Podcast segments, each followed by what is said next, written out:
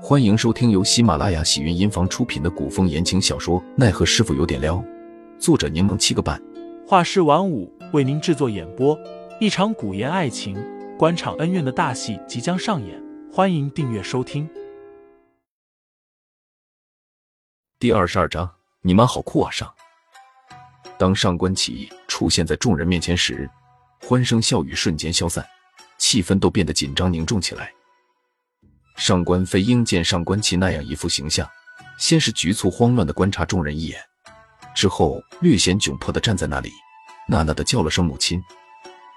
陈云斌抱拳恭敬的称呼道：“义母。”上官琪对陈云斌的称呼有些不悦，微微挑眉望向陌生的几个人，问道：“飞鹰，他们是你带回来的客人？”晚辈林寒，这是舍美潇潇，这位名为小风。凌寒颔首行礼，除道宝地多有叨扰，还请阁主见谅。凌寒，哦，你就是杜轩启的得意弟子，天启宗的林公子。上官奇扫了眼对方，点了点头。容貌倒是出色，不知是有真才实学的少年才俊，还是中看不中用的绣花枕头。母亲，上官飞鹰略有不满，见上官奇望向自己，又沉默的低下了头。凌寒倒是处变不惊，面上无澜。上官琪的话并未激起他的情绪。杜潇潇一向佩服林寒，这人虽然心理年龄比自己小，但是真沉稳，而且极其能忍，从未在外人面前失礼过。你叫潇潇？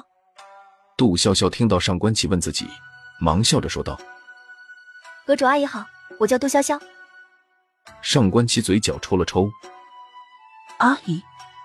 杜潇潇亲和力强，若只看外表，俨然就是一副讨长辈喜欢的温柔娴静的乖乖女形象。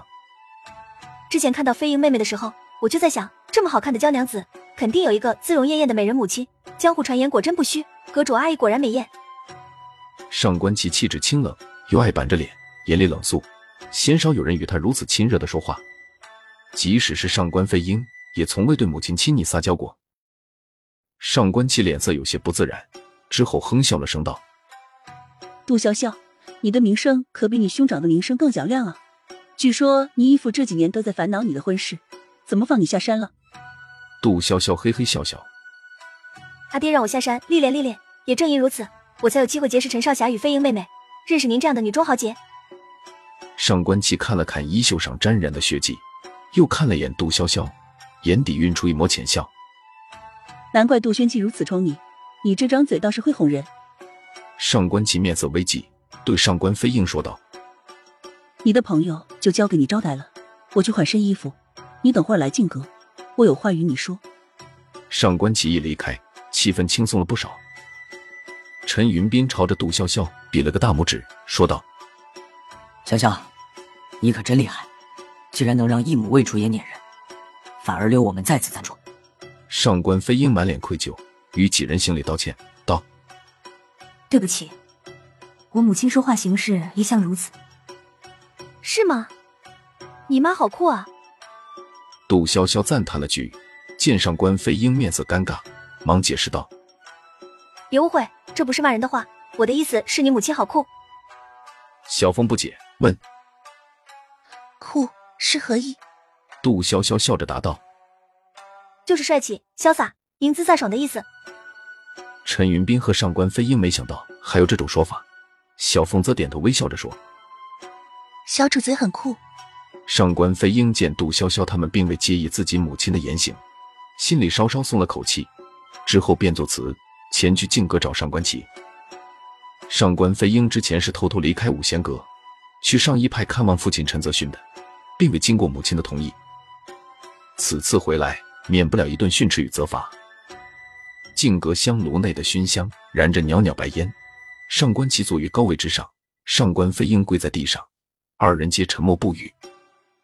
上官奇站起身，从一旁的置物架上拿起藤条，缓步走到上官飞鹰身边。上官飞鹰蜷着手指，咬着唇，身体不受控制的颤抖了下。近期我对你的管教是否太过松懈了？你竟敢做出离家出走这种叛逆之事？上官飞鹰红着眼睛。委屈的控诉道：“是母亲逼我的。”上官吉一边打在了上官飞鹰的背上，对方一声痛呼，单薄的后背抖了抖，摔倒在地。我逼的。